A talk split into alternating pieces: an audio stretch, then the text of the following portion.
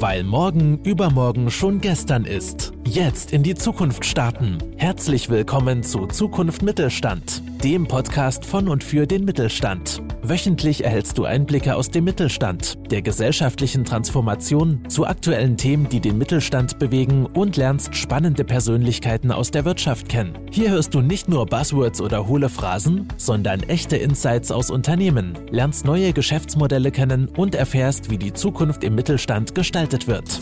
Die heutige Folge wird realisiert durch Inno99, dem Netzwerk, das gemeinsam mit dem Mittelstand Lösungen und Wege für eine erfolgreiche Zukunft erarbeitet. Und jetzt viel Spaß mit der aktuellen Folge des Mittelstandspodcasts. Hallo und herzlich willkommen zu einer neuen Folge von Zukunft Mittelstand. Heute mit Nils Thiessen von Me Company. Hallo Nils. Hallo, grüß dich. Vielen Dank für die Einladung. Schön, dass du heute Zeit hast. Erzähl uns mal so ein bisschen was über dich und Me Company. Mhm. Ja, also mein Name ist Nils Tissen. Ich bin einer von zwei Gründern von Me Company. Wir sind eine Innovationsberatung in Düsseldorf äh, mit starkem Fokus auch auf äh, Agilitätsthemen und äh, Produktentwicklung. Und äh, ja, wir sind selber agile Organisation, ähm, haben äh, 2012 schon mit Dingen wie Scrum, äh, Scrum Kanban, äh, Design Thinking und so weiter angefangen und haben seit äh, 2015 Holocracy eingeführt. Dementsprechend, also eine agile Organisationsform, dementsprechend habe ich nicht die klassische Geschäftsführungsrolle bei uns im Unternehmen, sondern äh, habe drei Rollen. Äh, ich bin Company Designer als solcher verantwortlich für unser äh, System, wie wir zusammenarbeiten, wie wir uns äh, auch strategisch ausrichten. Ähm, ich bin als Consultant dafür verantwortlich, ähm, Kundenbeziehungen aufzubauen, aber vor allem auch die bestehenden zu halten und zu schauen, dass unsere Kunden glücklich sind. Meistens aber weniger im Projekt, sondern eher auch so als ähm, Coach an der Seitenlinie für das, für das Projektteam. Und ähm, als in meiner dritten Rolle bin ich äh, Business-Stratege oder allgemein Stratege, Transformationsstratege, so oft auch ähm, und versuche in dieser Rolle auch operativ im Team in Projekten dafür zu sorgen, dass Themen, die normalerweise so ein bisschen wolkig sind, ein bisschen äh, ja, langfristig in die Zukunft und dadurch häufig vage, die versuche ich so stark auf den Punkt zu bringen und so klar zu definieren, dass sie Leitplanken äh, liefern und dass sie äh, nutzbar sind und auch äh, in, richtig in Anwendung überführt werden. Mhm. Das heißt, ihr arbeitet seit 2012, jetzt mittlerweile seit fast zehn Jahren, in einer komplett agilen Form, auch in einer neuen Art der Zusammenarbeit. Du hast die Rollenkarte angesprochen. Mhm. Ähm, bevor wir da gleich tiefer einsteigen, Erzähl doch noch mal so ein bisschen was zu dem Hintergrund. Wie kamt ihr dazu 2012, wo das ja auch noch nicht so präsent war, das ganze Thema, ähm, in die Entscheidung zu gehen, hier müssen wir irgendwas an der Art und Weise, wie wir zusammenarbeiten, verändern? Mhm. Ja, das hängt sehr stark auch ähm, mit der Entwicklungsgeschichte von, von Mean Company zusammen. Also ähm, Vanessa und ich, meine Mitgründerin, äh, und ich äh, haben äh, Mean Company oder haben uns kennengelernt, haben uns in der Agenturwelt kennengelernt. Äh, äh, wir sind beide hier aus der Region und äh, haben uns äh, bei einer Düsseldorfer Agentur getroffen und haben dort auch einige Zeit zusammengearbeitet und haben einfach festgestellt, dass äh, die Art und Weise, wie dort Zusammenarbeit funktioniert, äh, dass es da äh, verschiedene Herausforderungen gibt. Und wir haben auch festgestellt, dass Kunden mit Anfragen auf diese Agenturen zukommen, die sehr spannend, für uns sehr spannend sind, aber von den Agenturen, die eigentlich einen Kommunikationsauftrag haben, nicht so optimal bedient werden können. Und so haben wir, sind wir auf das, die Idee mit Me Company gekommen. Das war damals so 2008, 2009 rum. Das iPhone war äh, gerade auf den Markt gekommen, Facebook nach Deutschland. Äh, die ersten Apps kamen dann so nach und nach auf und da war unheimlich viel in Bewegung. Berlin hat sich so auch diese Startup-Szene entwickelt.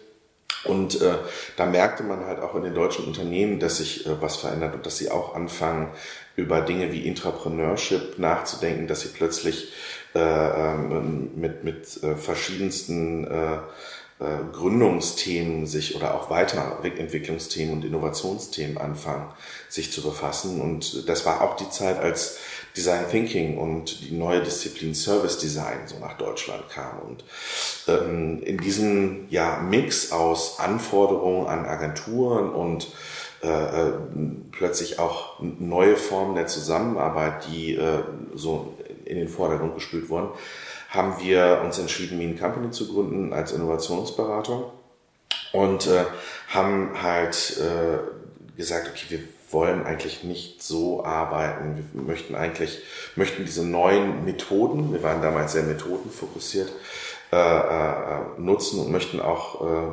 ähm, ja, möchten crossfunktional zusammenarbeiten, möchten eine Lernkultur für uns etablieren, also eine stetige Weiterentwicklung, möchten unterschiedliche Perspektiven zusammenbringen und äh, auch äh, Fehler zulassen, aus diesen Fehlern lernen und so. Das, das, war am Anfang tatsächlich auch für mich persönlich die größte Herausforderung, weil ähm, ja, ich von meinem, von meiner Grundveranlagung her eigentlich so ein bisschen so, so ein Kommando- und Kontrolle-Tür. Also ich versuche die Dinge schon in geregelten Bahnen zu haben und äh, das hat am Anfang, gerade wenn man dann auch noch nicht so viel äh, Geld auf dem Konto hat und äh, vieles auch noch nicht so definiert ist, hat das bei mir am meisten Unsicherheit ausgelöst und das äh, hat auch zu großen Herausforderungen bei uns im Team geführt. Aber ja, auf, auf dieser Basis, wir haben am Anfang halt mit so Sachen wie Scrum und Design Thinking angefangen. Wir hatten ein Kanban-Board, wir haben äh, Daily Stand-Ups gemacht, haben hier und da auch eine Retro gemacht äh, äh, und, und solche Dinge. Und ähm,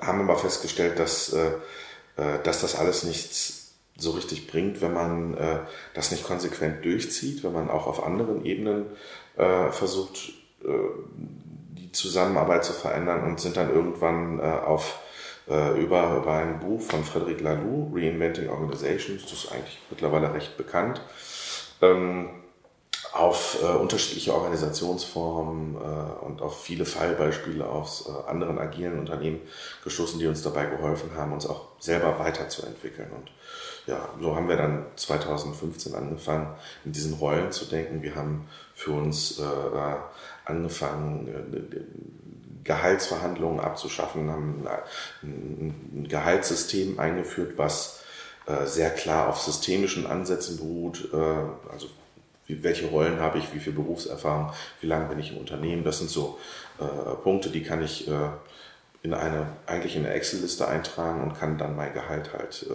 daraus ziehen. Und haben viele, viele kleine Dinge gemacht, um ähm, uns besser auf den Kunden auszurichten, um unsere Leistungsfähigkeit zu erhöhen äh, und um unsere Anpassungsfähigkeit auch selber zu erhöhen. Und das ist für uns auch heute, sind das so die Kernaspekte, die äh, unsere Zusammenarbeit oder auch, wie wir auch Agilität definieren, äh, die unsere Zusammenarbeit ausmachen und äh, die Art und Weise, wie wir Agilität definieren.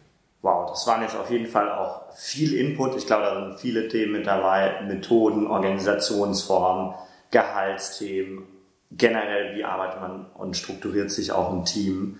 Ähm, lass uns das mal so ein bisschen auseinandernehmen.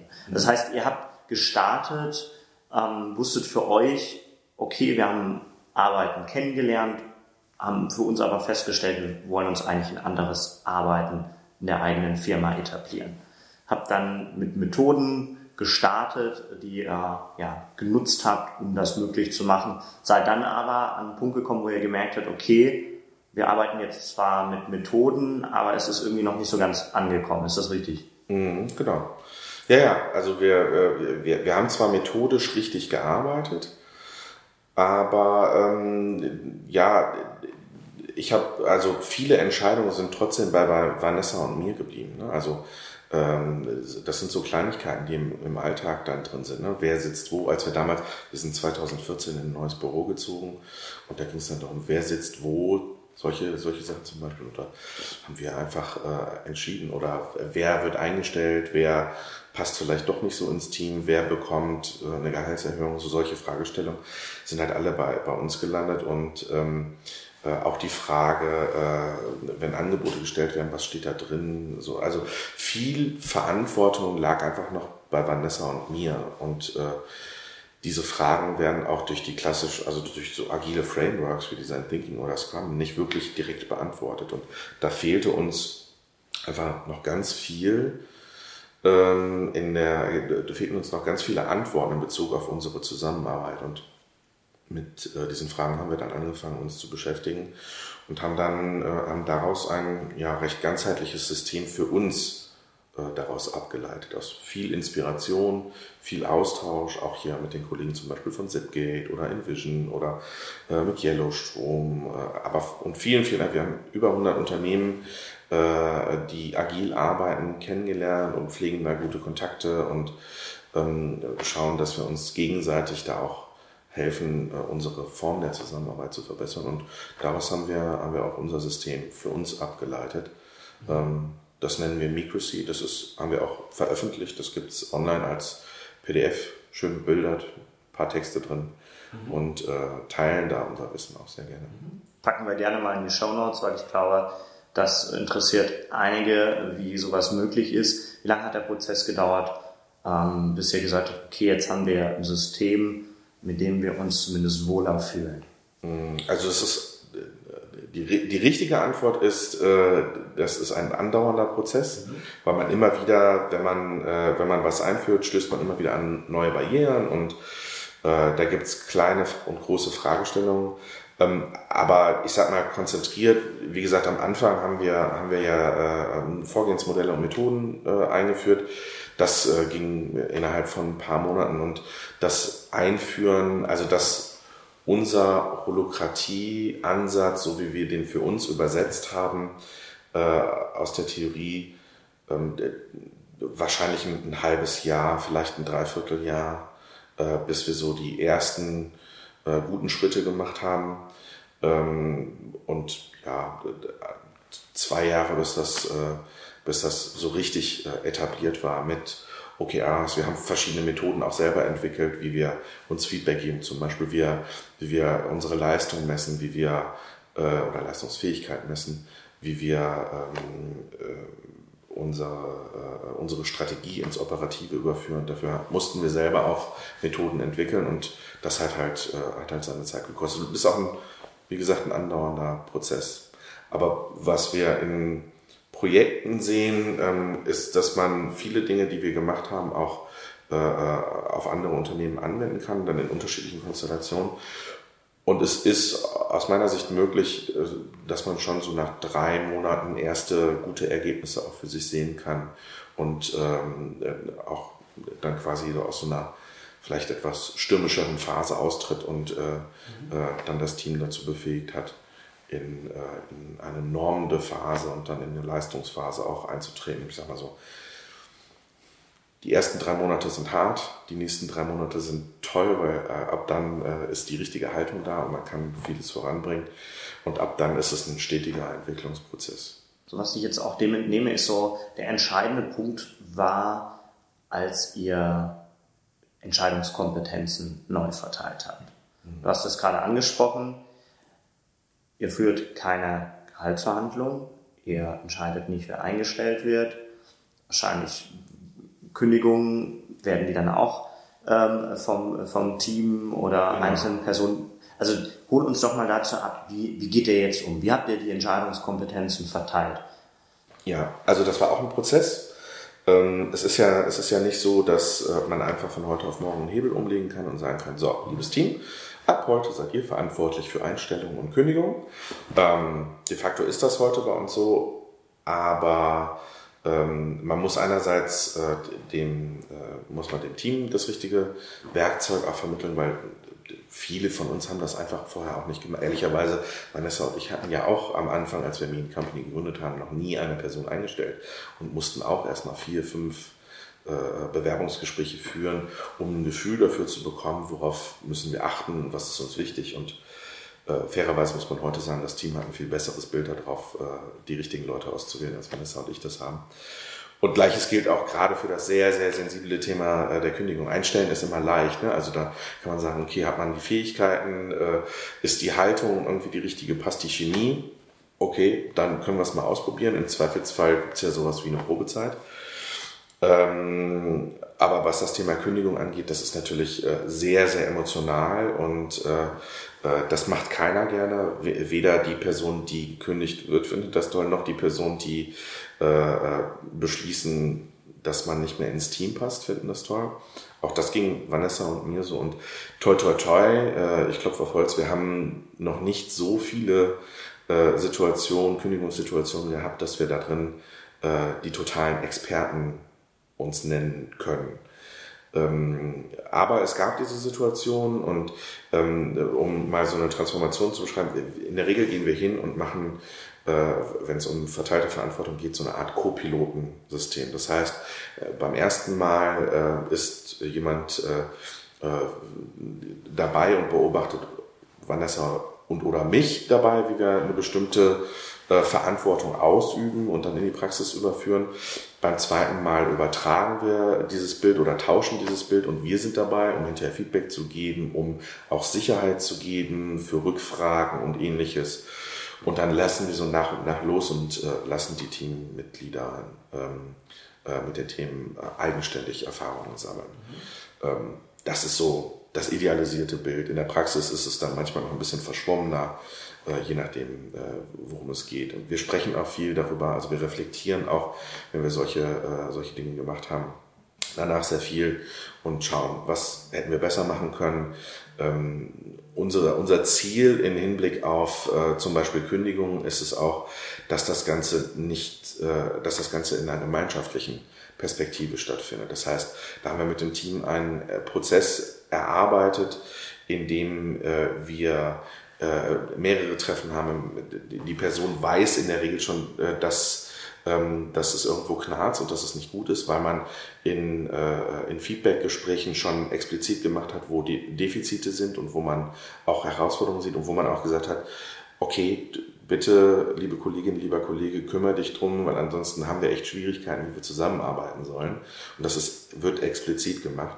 Und dann äh, ist der Prozess heute, Stand heute so, dass wir uns treffen, ähm, dass wir sagen, okay, wir haben jetzt äh, schon mehrfach, also in der Regel zu zweit, also äh, in der Regel sind es zwei Teammitglieder, die zusammensitzen, um einer dritten Person aus dem Team heraus äh, die Kündigung auszusprechen und zu sagen, okay, diese zwei gehen dann hin, und sagen, okay, wir haben uns im Team beraten und wir hatten dir schon mal das Feedback gegeben, ähm, auch schon ein zweites Mal und jetzt sind folgende Situationen wieder aufgetreten, auf die beziehen wir uns und das war einfach nicht gut und wir erkennen, dass da keine Veränderung ist und ähm, das ist für uns eine Herausforderung. Hast du noch eine Idee, was wir anderes ausprobieren könnten, weil wir sind gerade ratlos. Und es ist dann nicht die Erwartungshaltung, dass das in dem Gespräch geklärt wird, sondern dass man dann noch mal eine Nacht auf zwei drüber schläft und dann kommt man wieder zusammen und dann sagt man so, okay, gibt es irgendwie noch einen Lösungsansatz? Ja, nein. Ähm, auch da könnte, könnte man rausgehen und könnte sagen, ja, wir, verlängern das nochmal äh, und äh, probieren nochmal was Neues aus. Ähm, bisher war es aber immer so, dass die äh, Person, die dann betroffen war, auch gesagt hat, ja, ich äh, verstehe das, verstehe die Herausforderung ähm, und ich habe jetzt auch keine weitere Lösung. Von daher ich verstehe, wenn wir jetzt uns voneinander trennen und dann auch getrennte Wege gehen. Mhm. So, und das ist eigentlich für uns auch das Idealbild. Wir möchten niemanden vor den Kopf stoßen oder überraschen, sondern immer transparent sein und möchten auch offen und ehrlich sein ähm, und äh, die Haltung dazu haben, dass es auch völlig okay ist festzustellen, dass das einfach keine optimale Verbindung zueinander mhm. ist und das halt auch begründet. Und das ist auch der Grund, weswegen wir, seitdem wir das so machen, äh, eigentlich mit den mit äh, allen irgendwie, die im Team waren, noch einen guten Kontakt haben, uns äh, in Nicht-Corona-Zeiten bei der Begrüßung umarmen können und auch miteinander lachen können und ein gutes Verhältnis haben. In der Zeit davor, als Vanessa und ich das noch alleine gemacht haben, da sind leider erst ein bisschen Porzellan auch zerbrochen worden. Da haben wir auch Fehler gemacht und ähm, an vielen Stellen und äh, da sind teilweise Beziehungen nicht so gut auseinandergegangen. Das sieht man auch in unseren Konuno-Bewertungen so alles, was vor 2015 war da. Und alles, was danach kam, wenn da eine schlechte Bewertung drin ist, dann ähm, da äh, haben wir meistens auch kommentiert und äh, sind dann in den Austausch gegangen. Aber mhm. da wüsste ich auch nicht, dass da groß irgendwie was, was gewesen ist. Was ich merke, ihr seid sehr reflektiert mit dem, was ihr tut. Auch man hat es ja auch selten, dass man auch darüber spricht, okay, dann gibt es schlechte Bewertungen, wir haben selber Fehler gemacht in den Prozessen und ähm, dann auch eine derartige Transparenz letzten Endes bei solchen sensiblen Themen wie Kündigungsgesprächen. Weil natürlich viele Hörerinnen und Hörer werden sich jetzt wahrscheinlich auch fragen, okay, man hat arbeitsrechtliche Themen, ähm, äh, die damit einhergehen. Wer ist dann letzten Endes der fachliche Verantwortliche dafür? Wer darf die Kündigungen denn dann offiziell auch aussprechen? Sind das im Team dann immer die gleichen, die das machen? Weil letzten Endes natürlich nicht jeder auch gerne das Gespräch, du hast es angesprochen, es führt keiner gerne und ich glaube, da können wir für heute für alle mal mit aufräumen. Auch eine Führungskraft, auch wenn es manchmal so scheinen mag, es führt niemand dieses Gespräch gerne. Absolut. So und es versucht eigentlich auch jeder zu vermeiden. Und ähm, jetzt wird da natürlich eine Verantwortung ans Team gegeben, ähm, die auch aus unterschiedlichen anderen Unternehmen irgendwann mal zu euch gekommen sind. Ähm, wie ist da so der Prozess auch, sich darauf einzulassen? Weil das muss ja wahrscheinlich auch passieren. Wie meinst du das äh, darauf einlassen? Also sich darauf einzulassen, auf einmal ähm, ja in den Rollen, wo wir vielleicht gleich nochmal drauf eingehen können, um es verständlicher zu machen, einfach sich darauf einzulassen, auf einmal deutlich mehr Verantwortung zu haben, die man vorher so auch verleiht, auf einmal Verantwortung über Themen zu haben, wo man sich vorher keine Gedanken gemacht hat. Mhm. Also es ist so, dass ähm, die Teammitglieder, die bei uns sind, gerne Verantwortung übernehmen. Das ist äh, äh, und wir haben auch grundsätzlich ähm, haben wir sind wir der Überzeugung, dass äh, Menschen gerne Verantwortung für Team übernehmen, auch gerne ganzheitlich Verantwortung übernehmen, es sei denn, sie haben Angst vor etwas. Sie haben Angst vor äh, Repression, also von, von, vor Konsequenzen. Und ähm, das ist halt äh, eine Frage der Kultur. Ähm, wir achten sehr stark darauf, dass äh, hier keine Kultur herrscht, in der man, wenn man einen Fehler macht oder wenn man etwas nicht perfekt macht, äh, dass man dafür bestraft wird. Man bekommt Feedback darauf und kann gemeinsam überlegen, wie Dinge besser werden. Äh, aber niemand wird hier geköpft, nur weil da mal ein falscher Weg gegangen wurde. Äh, und niemand muss das Team verlassen, nur weil da ein oder zweimal oder dreimal auch ein Fehler gemacht wurde. Wenn sich die Fehler wiederholen und wenn das gleichbleibend ist, auch wenn man darüber nachgedacht hat, auch wenn man reflektiert hat und versucht hatte, Alternativen zu finden, äh, dann sprechen wir über diese Themen. Und das ist auch, also diese Form von Sicherheit, äh, von psychologischer Sicherheit, ist ganz, ganz wichtig, damit äh, auch ein Team ähm, da diese Verantwortung mit übernehmen kann.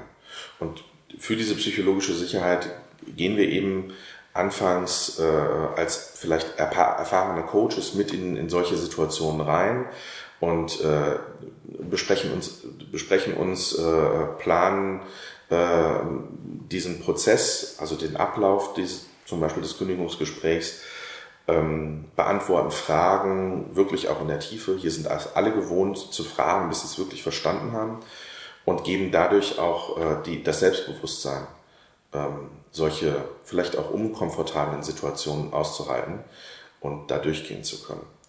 Und natürlich ist es nicht so, dass äh, äh, unser Azubi gemeinsam mit äh, einem äh, sehr, sehr jungen Kollegen zusammen die, äh, die Kündigung aussprechen würde, sondern meistens sind das dann schon Personen, die ähm, einige Zeit im Unternehmen sind und äh, auch ein bisschen mehr Erfahrung mit unserer Kultur gemacht haben und äh, da auch auf eine entsprechende Sicherheit zurückgreifen können. Es kann sich halt durchmischen. Ne? Ich will nicht ausschließen, dass unser Azubi nicht auch in so einer Entscheidung mittragen darf. Das äh, ist absolut denkbar. Ähm, aber dann meistens in Kombination mit jemandem, äh, äh der auch dem Tim in dem Fall äh, da die entsprechende Sicherheit gibt. Wir haben jetzt die ganze Zeit schon viel über die Rollen gesprochen. Was genau steht hinter den Rollen oder auch der Holokratie? Mhm. Also ähm, Holokratie an sich ist äh, eine Organisationsform. Ähm, in der Regel kennen wir die typische Linienorganisation oder Matrixorganisation. Und äh, Holokratie ist eine Organisationsform aus äh, mehreren, die sich so in, in der agilen Welt beheimatet sehen. Äh, ganz bekannt ist auch das Spotify-Modell oder die Spotify Engineering Culture. Das kennt man auch äh, schon, schon äh, oder trifft man schon häufiger. Und äh, Holocracy ähm, ist etwas, was sich äh, aus über verschiedene Stufen eigentlich schon, ich glaube, ab, ab den 80er Jahren irgendwann angefangen hat zu entwickeln, ähm, basiert auf vielen Aspekten. Ich nenne mal die charakteristischen. Die charakteristischen sind, ähm, wir haben ein Netzwerk aus Teams, die zwar in Verbindung zueinander stehen, aber nicht in Abhängigkeit. Diese Teams äh, sind in der Regel zwischen vier und 15 Personen groß. Man versucht dort ähm, äh, äh, Teammitglieder so zusammenzustellen, dass sie äh, Verantwortung von Ende zu Ende übernehmen können, also quasi ein Team bauen, das unternehmerisch denkt, handeln kann und auch eigenverantwortlich, selbst organisiert handeln kann und das Wissen auch im Team hat, um Entscheidungen eigenständig treffen zu können, so dass man eben keine Führungshierarchie im Sinne einer äh, Linienorganisation zum Beispiel braucht. Und äh, damit äh, da äh, Klarheit herrscht, hat man angefangen äh, zu sagen, wir äh, vergeben keine Jobtitel mehr, sondern wir arbeiten in Rollen und äh, jedes Teammitglied darf durchaus auch mehrere Rollen haben.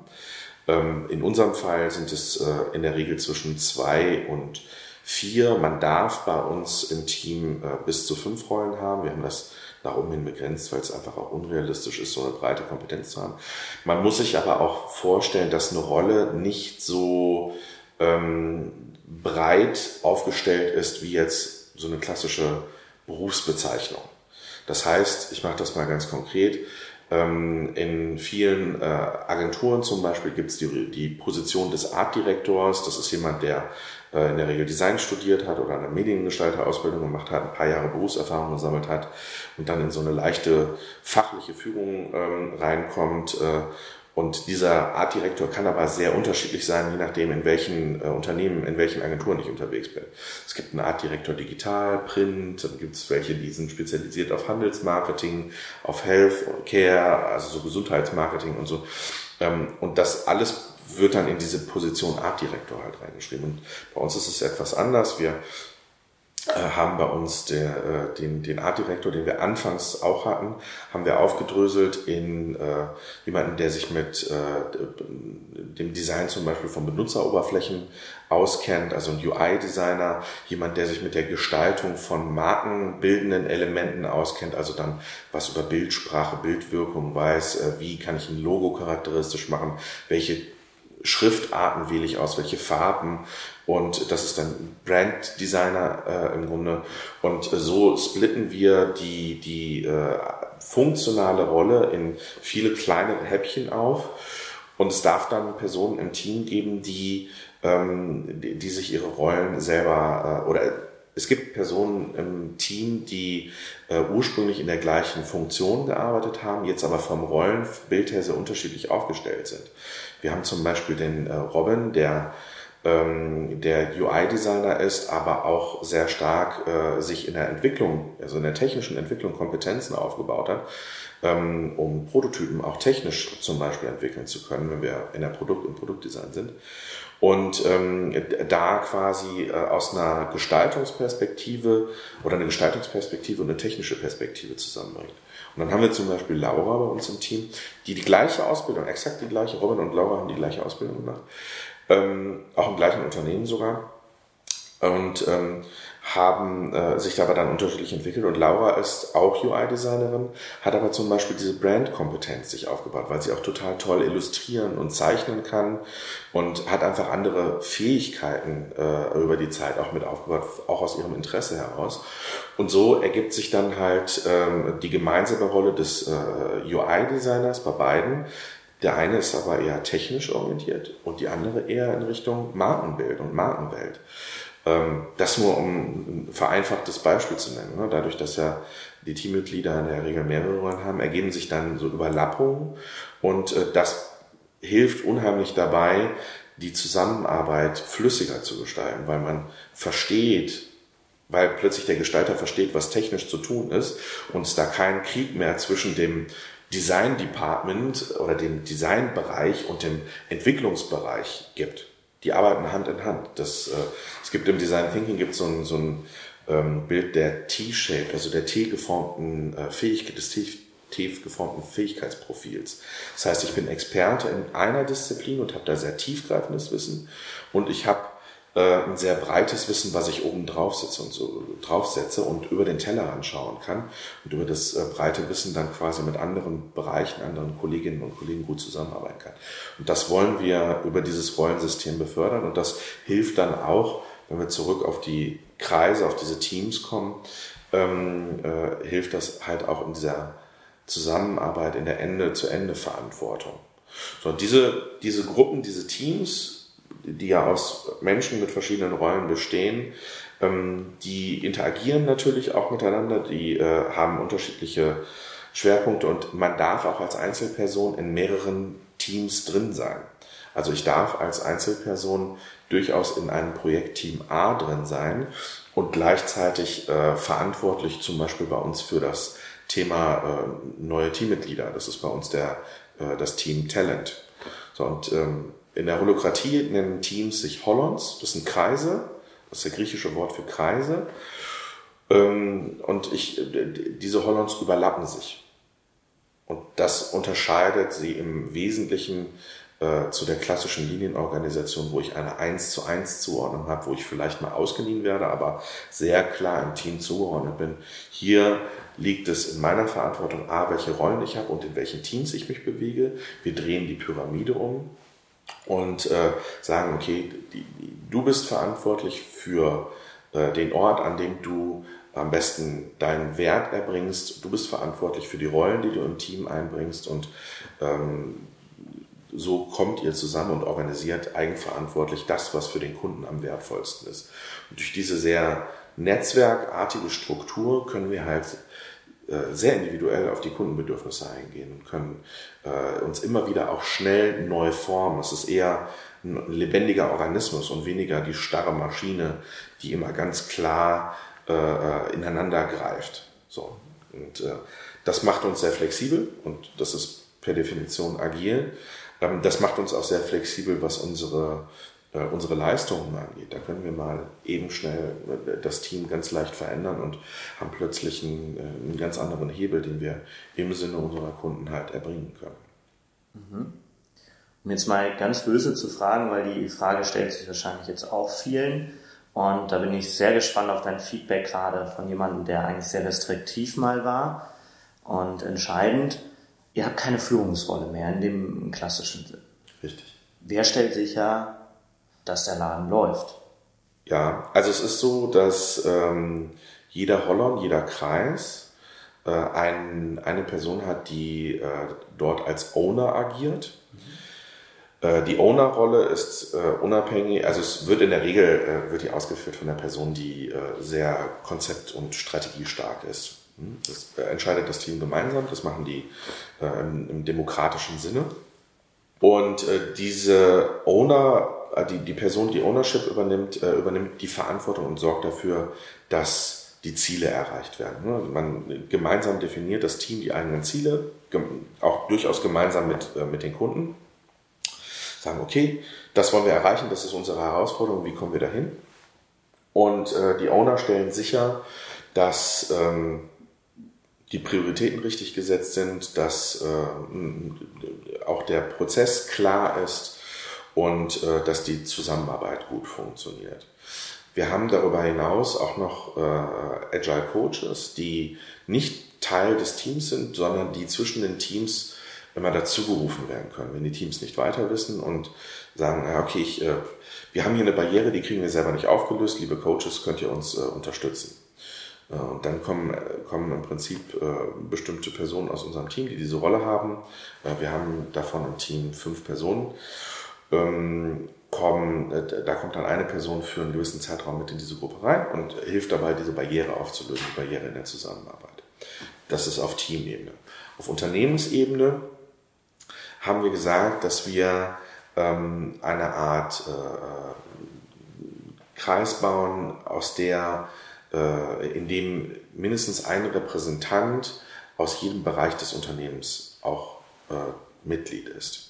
Und dieses, äh, dieser, dieser Holland Me Company oder Company Holland, so nennen wir den, ähm, ist dann verantwortlich für unsere strategische Ausrichtung, für unsere ähm, Jahresziele und äh, ähm, wir sorgen, also wir haben im, im Grunde, was unser, unsere, ähm, Unternehmensführung äh, angeht, haben wir ein System geschaffen, in dem wir äh, eine sehr, sehr langfristige Vision haben, aus dieser Vision äh, strategische Jahresziele ableiten und diese strategischen Jahresziele in Quartalsziele mit Hilfe von Objectives und Key Results überführen und aus den OKRs, also aus den Objectives und Key Results, leiten wir wiederum Initiativen oder Aufgaben ab und ähm, da geht dieser Prozess, findet bei uns einmal im Jahr statt, beziehungsweise vierteljährlich halt die OKRs. Und in diesem Prozess sind alle Personen des Unternehmens beteiligt ähm, und sorgen dann dafür, dass sie sich die Aufgaben ziehen und für die Aufgaben Verantwortung übernehmen, für die sie am besten gewappnet sind. Und jetzt kommt als nächstes die Frage, was macht ihr mit Dingen, die keiner will? Das kommt nicht vor, tatsächlich, weil ähm, es von den Persönlichkeitsstrukturen her auch Menschen in unserem Team gibt, die sagen, ja, okay, ähm, das ist jetzt vielleicht nicht die populärste Aufgabe, aber es muss gemacht werden, das ist wichtig. Wenn es nicht gemacht werden muss, dann sollten wir es auch nicht tun, aber es muss gemacht werden. Und ähm, ich glaube, dass, äh, ähm, dass das wichtig ist und deswegen nehme ich das trotzdem zu mir. Ich habe noch die Möglichkeit, ich habe die Kapazitäten dafür, ich nehme diese Aufgabe zu mir. Und äh, deswegen, da bleibt an der Stelle, äh, ist noch nie was liegen geblieben. Ähm, und äh, so kommen wir voran. Also was man ja gerade auch sehr mh, mm, gut merkt, ist, dass agiles Arbeiten sehr wenig damit zu tun hat, einfach laufen zu lassen. Weil das ist ja oft das, was man agilem Arbeiten nachsagt. Ähm, aber ich glaube, das ist ein Fehler, den viele Unternehmen einfach machen, die halt dann nur rudimentäre Methoden einführen, aber das Gesamtpaket nicht passt.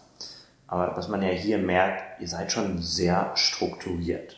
Also es gibt klaren freien Rahmen, in dem ich mich bewegen kann, aber so diesen Rahmen, den ihr macht, der ermöglicht das auch, einmal zum einen die Sicherheit zu haben, genau zu wissen, wo bewege ich mich, zum anderen aber auch durch den Austausch enorm zu profitieren. Und dann halt letzten Endes auch sich selber als Person, sowohl fachlich als auch persönlich, glaube ich, sehr stark weiterzuentwickeln. Ja, absolut. Also wir haben ja auf der einen Seite haben wir diese strategischen äh, Elemente, die ganz klar ähm, eine, eine, Richtung äh, skizzieren. Ne? Also frei nach dem Sinne, wenn ich nicht weiß, äh, wo ich hinfahre, ist jeder Wind der falsche. Äh, nee, ich sag's nochmal. Wenn ich nicht weiß, wo ich hinsegeln soll, dann ist jeder Wind der falsche. Und ähm, die andere Ebene ist halt die kulturelle Ebene. Wir definieren genauso auch sehr stark oder sehr klare Prinzipien der Zusammenarbeit. Was ist uns im Miteinander wichtig? Ne? Was sind vielleicht auch weiche Faktoren?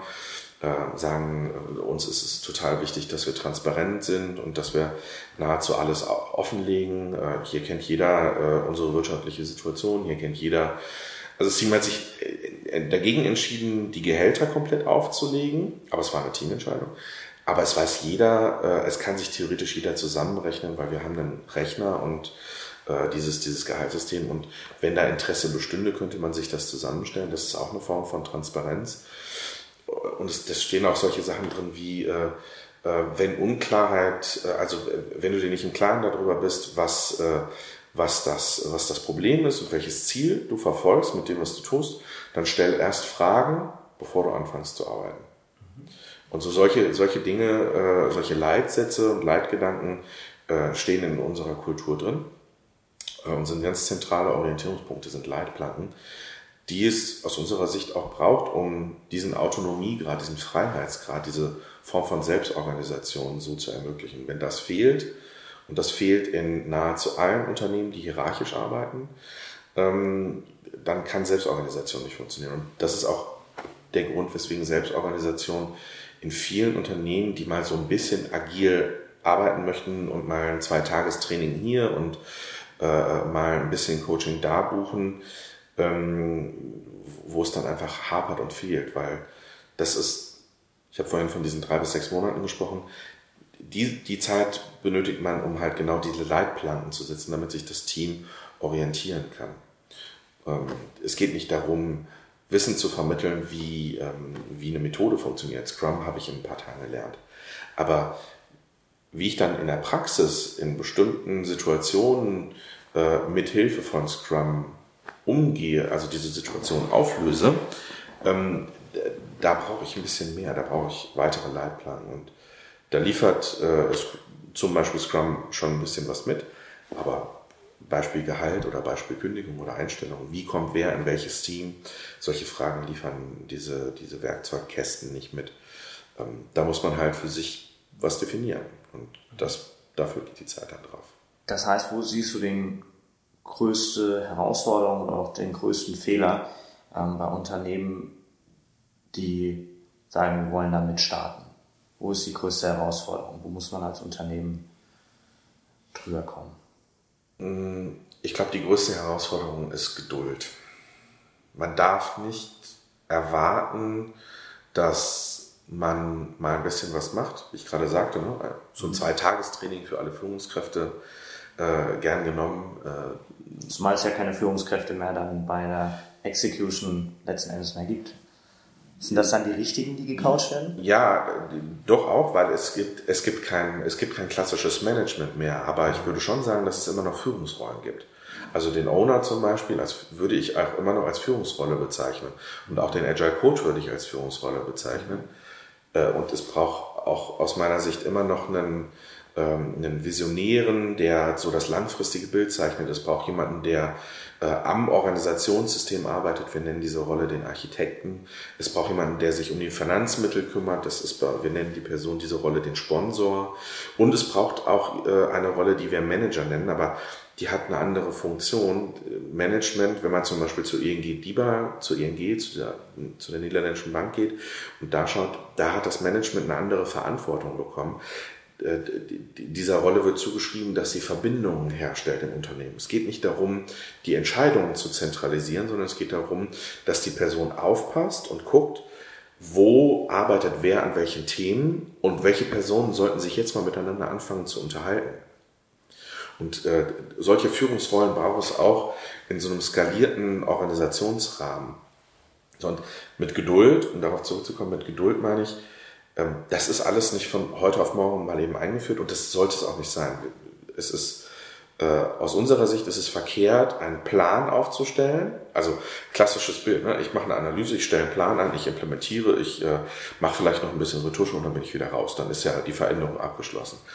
Ich glaube, das ist der falsche Weg. Also das, äh, äh, ich glaube, dass es an der Stelle viel wichtiger ist, zu schauen, wie ist der Kontext und dann nach und nach Dinge zu verändern, das System nicht zu, über, zu überfrachten mit Neuerungen, sondern Schritt für Schritt ähm, da die richtigen Hebel zu setzen und ähm, vielleicht am Anfang zu starten und zu sagen, wir führen jetzt mal sowas wie Retrospektiven ein, wo wir alle 14 Tage oder von mir aus alle vier Wochen uns zusammensetzen und äh, überlegen, wie war unsere Zusammenarbeit untereinander, wie war unsere Zusammenarbeit vielleicht auch mit einem anderen Team, daraus zu lernen, auch zu lernen, wie man miteinander kommuniziert, dass man sich nicht Vorwürfe macht, sondern dass man die Haltung einnimmt, äh, miteinander gemeinsam eine Lösung zu finden, mit der beide Seiten gut arbeiten können, weil wir haben unterschiedliche Agendapunkte und vielleicht auch unterschiedliche Ziele, gerade in großen Organisationen. Und das Ziel sollte nicht sein, das eigene Interesse durchzusetzen und das Ego in den Vordergrund zu stellen, vielleicht auch das Ego des Teams in den Vordergrund zu stellen, sondern zu überlegen, wie können denn beide Parteien äh, das für sie jeweils wichtige Element äh, finden und die, um, um die Ziele jeweils zu erfüllen, ohne dass sie sich gegenseitig blockieren, sondern eher, dass sie sich gegenseitig unterstützen. Und das fängt halt, wie gesagt, mit so einem retrospektiven Format zum Beispiel an. Vielleicht kommt man dann in die Situation, dass man auch mal einen Workshop, einen Kreativworkshop braucht, wo man eine Problemdefinition mit reinnimmt und dann mit Hilfe von Design Studio oder anderen Kreativtechniken an Lösungen arbeitet. Da sind wir dann auch schon in so einem Design Thinking ähnlichen Prozess. Ähm, und plötzlich fängt das an, wenn man an so einer Stelle an äh, beginnt zu arbeiten, dass man die Methoden von sich aus, aus dem Bedarf heraus verändert äh, und nicht andersrum. Ich führe nicht die Methode ein, um äh, irgendwie besser arbeiten zu können, sondern ich hatte plötzlich einen Bedarf. Und dann irgendwann komme ich vielleicht auch an die Fragestellung, okay, sind wir vielleicht strukturell falsch aufgestellt? Vielleicht haben wir drei Teams, die immer wieder zusammenkommen und vielleicht sind aus diesen drei Teams jeweils zwei Leute, die äh, eine, informelle Gruppe bauen sollten und die miteinander stetig an einer bestimmten Thematik äh, arbeiten. Und dann beginnt man die Linien- oder Matrix-Organisation zu hinterfragen und schaut, okay, was, ähm, was macht hier für uns strukturell Sinn. Aber das passiert häufig, äh, passiert das erst nach, nach längerer Zeit. Also vielleicht auch erst nach einem Jahr oder so. Ich würde niemals ähm, empfehlen, es sei denn, es, wir befinden uns wirklich in einer Unternehmensreorganisation, dann ist das was anderes. Aber um den laufenden Betrieb auch nicht zu gefährden, würde ich nicht empfehlen, mit der Struktur zu beginnen, sondern immer, was sind die Probleme der Teams, also in der Zusammenarbeit, das als Ausgangspunkt zu nehmen. Wir haben so zwei, wenn wir, wir begleiten ja Organisationen in der agilen Transformation und wir haben so zwei Herangehensweisen. Äh, das eine nennen wir Inspect and Adapt, das ist auch so ein geflügeltes Wort im agilen Kontext und das andere nennen wir Train and Run. Und ähm, wenn wir eine Organisation, also einen Wertstrom erhalten möchten und äh, dafür sorgen möchten, dass wir keinen großen Leistungseinbruch haben, dann haben wir eben eher so eine Inspect and Adapt Situation. Wir gehen dann rein, beobachten ein bisschen und fangen dann an, so leichte Werkzeuge zu nutzen, um äh, Veränderungen zu provozieren, von innen heraus, nicht aufgedrückt. Die Leute beteiligen und nicht irgendwie was aufzwängen. Ähm, während wir wenn wir die Möglichkeit haben, ein neues Team zusammenzubringen, äh, sowieso die Situation haben, dass es einen Leistungseinbruch am Anfang der Teamfindung äh, gibt. Und diese, diesen Leistungseinbruch ähm, können wir halt nutzen, um dann wirklich Theorie und Methoden zu trainieren und um Wissen äh, ins Team reinzudrücken und dann äh, gemeinsam quasi ins Laufen zu kommen. Und äh, dann nutzen wir, es gibt ja von, von Tuckmann diese vier äh, Man, diese vier Teamentwicklungsphasen, ähm, Forming, Storming, Norming und Performing.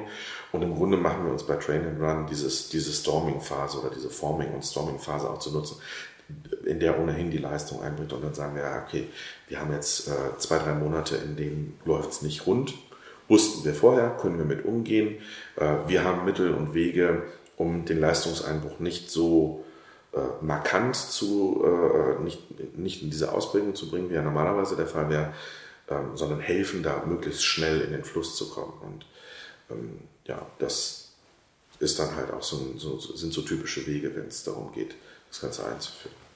Super spannend und vielen Dank da auch für die Tipps, die du damit an die Hand gibst, letzten Endes da auch die ersten Schritte hinsichtlich einer neuen Art der Zusammenarbeit zu gehen und ähm, mit Blick auf die Uhr und wir so langsam, wenn wir so langsam zum Ende kommen, gibt es denn etwas, was du im Kontext mittlerweile nicht mehr hören kannst? Also das für mich Schwierigste sind, äh, sind Vorurteile, die so aus so einem gefährlichen Halbwissen herauskommen. Also ähm, ich finde es schade, wenn äh, Personen, die äh, auch Einfluss auf, also Einfluss auf Teams, auf äh, Zusammenarbeit haben in einer Organisation, sich nur sehr oberflächlich mit, mit äh, einer Thematik auseinandersetzen, wenn auch, äh, man soll es nicht, aber da kritisiere ich durchaus auch Beratungskollegen, sich nur oberflächlich mit bestimmten Dingen auseinandersetzen und dann vorschnell entweder Dinge in Organisationen einbringen oder auch vorschnell einfach urteilen. So, und typische Vorurteile, die die uns immer wieder begegnen, sind so, so Dinge wie äh, Agilität ist Chaos oder ja, laissez-faire. Äh, Laissez-faire-Führung funktioniert ja nur, wenn es im, im Unternehmen läuft, aber äh, wenn dann die Krise kommt, und wir haben ja nun mal gerade auch eine besondere Situation, wenn dann die Krise kommt, dann braucht es die starken Zügel wieder und dann kann das Team eben doch nicht so funktionieren. Und ähm, ist, aus meiner Sicht ist es so, dass äh, Agilität ein schon sehr stark strukturiert ist. Du hast es vorhin auch gesagt. Äh, wir arbeiten auch sehr, äh, sehr, sehr strukturiert und geben uns da auch große Mühe, die richtigen Eckpfeiler in den Boden zu hauen, äh, um Orientierung zu geben und Struktur zu geben, um Strukturen zu schaffen, aber halt gleichzeitig auch große Freiräume, wenn es darum geht, wie man ein bestimmtes Ziel zu erreichen gedenkt, dann dem, dem, dem, Team oder den Einzelnen äh, überlässt. Und ähm, ich verstehe, warum Agilität chaotisch wirken mag für jemanden, der es gewohnt ist, jeden Tag mit dem Team zu sprechen und Kommando und Kontrolle auszuwirken. Aber das Vorurteil, dass ähm, äh, nur weil etwas anders ist, etwas chaotisch ist, finde ich sehr schade und an der Stelle auch nicht gerechtfertigt. Und gleiches gilt auch für Laissez-faire. Natürlich ist es für ein Team, was nie in einer Krise war und nie auch äh, vielleicht unter wirtschaftlichen Zwängen gestanden hat, ähm, nicht unbedingt leicht, sich da drin wiederzufinden und da auch direkt die richtigen Entscheidungen zu treffen. Umso mehr sollte man als Führungskraft an der Stelle halt hingehen und schauen, okay, welcher Rahmen wird gesetzt? Wie kann ich das Team unterstützen? Also was braucht das Team von mir, um die richtigen Entscheidungen zu treffen? Und mit der Haltung reinzugehen. Und dann lässt sich auch ähm, Agilität als ähm, fluides Organisationssystem wunderbar im, im, im, in der Krise, also für die Krise nutzen. Ich glaube, dass gerade in der Krise man mit der Kraft, die aus so einem Team herauskommt, muss ich ja immer überlegen, da sind dann plötzlich neun Leute, die äh, zu Entscheidungen kommen können und die Wissen anhäufen können und ihre Perspektive einbringen können. Das ist ja viel wertvoller als eine einzelne Person, die alles für sich zentralisiert und dann alleine schon vom Zeitfaktor her äh, gar nicht die Möglichkeit hat, sich mit allem so tief auseinanderzusetzen. Da äh, hat ein Team natürlich eine viel größere Schlagkraft und eine viel größere ähm, viel größeres Potenzial, erfolgreich zu sein. Und ähm, ja, deswegen, ich bin kein großer Freund von Vorurteilen, die auf so einem gefährlichen Halbwissen basieren. Ähm, da rate ich immer, es gibt fast in jeder Stadt, in jeder größeren, gibt es agile Meetups, die kostenlos sind. Da kann man hingehen, da kann man mal mit Leuten sprechen, da kann man auch Leute kennenlernen. Äh, wir haben auch offene Formate um, und ganz viele Artikel in unserem Magazin drin stehen, die an der Stelle helfen, Gewissheit zu bekommen. Das sind äh, teilweise äh, fast Bücher, die wir da kostenlos veröffentlichen, um sich schlau zu machen. Ich habe gestern noch mit einem sehr netten Coach aus einer Versicherung gesprochen und der sagte, der leitet mittlerweile die Sachen intern weiter, um genau dieser Herausforderung zu begegnen. Ähm, und da lade ich herzlich zu ein. Ich lade auch dazu ein, äh, mit uns in Kontakt zu treten ähm, und äh, da Fragen zu stellen und in, einfach im Dialog zu gucken, auch durchaus kritische Fragen. Ne? Es kann auch sein, dass Agilität an einer bestimmten Ecke Grenzen hat, die wir auch noch nicht beantworten können. Ähm, lass uns da gemeinsam drauf gucken. Ne? Also nur so können wir, können wir, es geht darum, die Zusammenarbeit zu verbessern und äh, Silos aufzulösen und äh, einen guten Wert für den Kunden zu erbringen. Ähm, da hilft es halt, mit, mit Offenheit ranzugehen und zu gucken, was, was kann man da tun. Das wünsche ich mir da. Ich glaube, es sind tolle und treffende Worte jetzt zum Ende. Deswegen vielen Dank für deine Zeit, Nils. Und viel Erfolg und alles Gute für die Zukunft. Ja, ich habe zu danken. Und äh, auch für euch alles Gute. Vielen Dank. Vielen Dank, dass du auch heute wieder mit dabei warst. Wir hoffen, dass du eine gute Zeit hattest und wieder viele neue spannende Impulse für dich und deine Zukunft gewinnen konntest. Abonniere jetzt den Mittelstandspodcast. Hinterlasse uns eine kurze Bewertung und empfehle den Podcast deinen Freunden, Bekannten und Kollegen. Aber schalte vor allem auch nächste Woche wieder ein zu einer neuen Folge von Zukunft Mittelstand, dem Podcast von und für den Mittelstand.